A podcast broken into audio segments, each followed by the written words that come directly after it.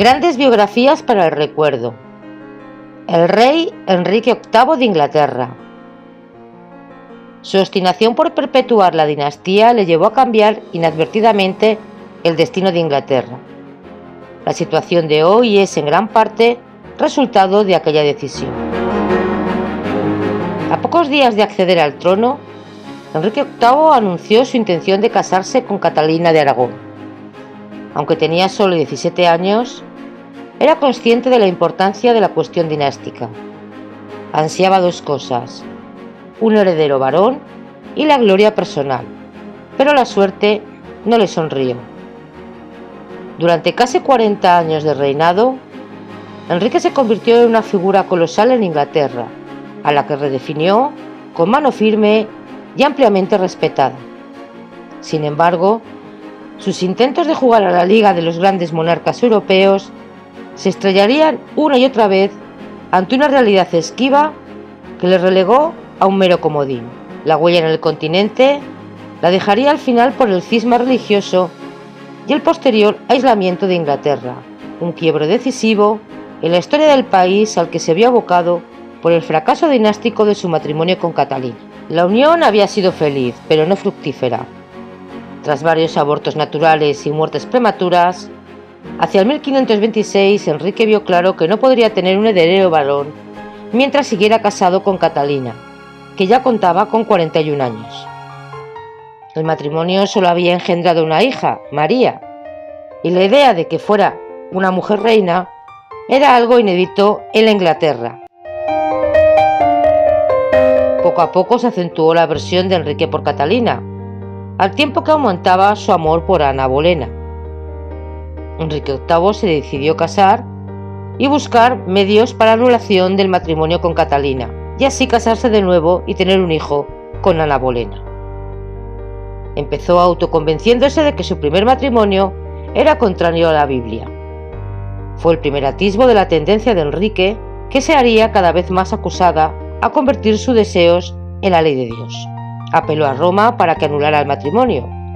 Los papas normalmente se plegaban a las peticiones reales de este tipo, pero Clemente VII se encontraba bajo el yugo de Carlos V, que lo había hecho prisionero tras el saqueo de Roma y que no estaba dispuesto a que la princesa María, prima suya, fuera desheredada. Tampoco ayudó el romance de Enrique con Ana, conocida como la ramera del rey. Durante tres años, Enrique albergó la esperanza de una anulación con un beneplácito papal. Enrique era un católico devoto, pero necesitaba una solución. Thomas Conwell le ofreció la única posible, abolir la jurisdicción papal y separar la Iglesia de Roma, convirtiéndola en un mero departamento espiritual del Estado bajo la batuta del rey como único representante de Dios en su reino. Enrique, que lo había intentado ya todo, suscribió de buena gana la propuesta. Era revolucionaria y significaría relegar del Papa, pero reforzaría su posición y poder como monarca. La ruptura con Roma fue gradual. El Parlamento publicó una lista de agravios contra la Iglesia, y ésta se doblegó a la exigencia del rey de que toda la legislación eclesiástica quedara sujeta a la aprobación real. Siguieron sendas leyes que prohibieron el pago de impuestos a Roma y las apelaciones al Papa. Clemente VII continuó negándose a acceder al asunto del divorcio, pero accedió en 1533 al nombrar arzobispo de Canterbury, un puesto más alto de la Iglesia de Inglaterra, a Thomas Cramer, candidato de Enrique. Cramer declaró nulo el matrimonio con Catalina y coronó reina Ana, a quien Enrique se había casado en secreto meses antes. El Papa contraatacó, excomulgando al rey, pero ya era demasiado tarde. Un año después, el Parlamento formalizó la ruptura definitiva aprobada en la Acta de Supremacía, quien convirtió al monarca en cabeza suprema de la Iglesia de Inglaterra. Ello le planteó dos problemas. En primer lugar, debía llenar de contenido la religión de la nueva Iglesia sin traicionar su fe católica y sin dar alas a la pulsión protestante. En segundo lugar, no le quedaba más remedio que eliminar toda oposición interna, forzando a sus súbditos a reconocer la supremacía real bajo la amenaza de ser acusados de traición y ejecutados de acuerdo con la nueva ley.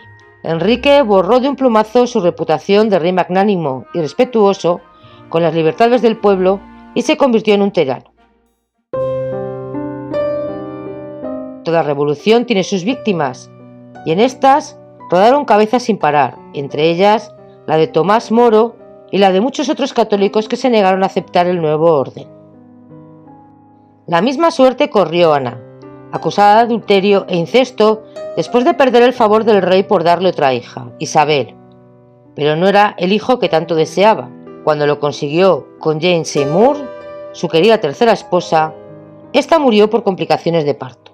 Enrique VIII disolvió los poderosos monasterios, muchos de los cuales fueron pasto de las llamas, y transfirió sus riquezas a la corona, al tiempo que introducía nuevos impuestos a la iglesia.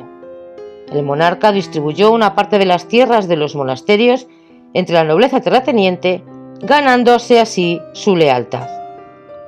Pero tanta destrucción no salió gratis. Provocó en el norte una revuelta popular, la llamada peregrinación de la gracia, que Enrique sofocó sin ningún tipo de escrúpulos.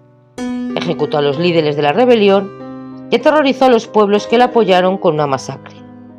Aún así, la insurrección previno a Enrique de imponer más cambios religiosos. En los últimos años Enrique se volvió a casar y cada vez era más impredecible e irascible. Empezó a mostrar síntomas de paranoia, engordó muchísimo y aunque su mente flaqueó, fue presa de furibundos arrebatos de mal humor, melancolía e impaciencia. Intentó recuperar sus alegrías de juventud casándose con Catherine Hallward, 30 años más joven que él, pero la quinta esposa fue otra gran decepción. Como siempre, se había enamorado y cuando descubrió que Catherine no solo era virgen antes de la boda, sino adúltera, la envió al cadalso. Viejo y amargado, volvería a subir al altar con la tranquila y obediente Catherine Parr, pero su ruina física era ya total. Gracias al cambio de rumbo y el alejamiento de Europa, amplió el reino y lo aglutinó en torno a la figura del monarca, dotando a los ingleses de un sentido de identidad nacional más fuerte que antes. Poco importa que no comprendiera del todo las consecuencias o hacia dónde lo dirigía. Es el rey más conocido de Inglaterra, más allá de su crueldad, sus seis esposas y el cisma de la Iglesia anglicana.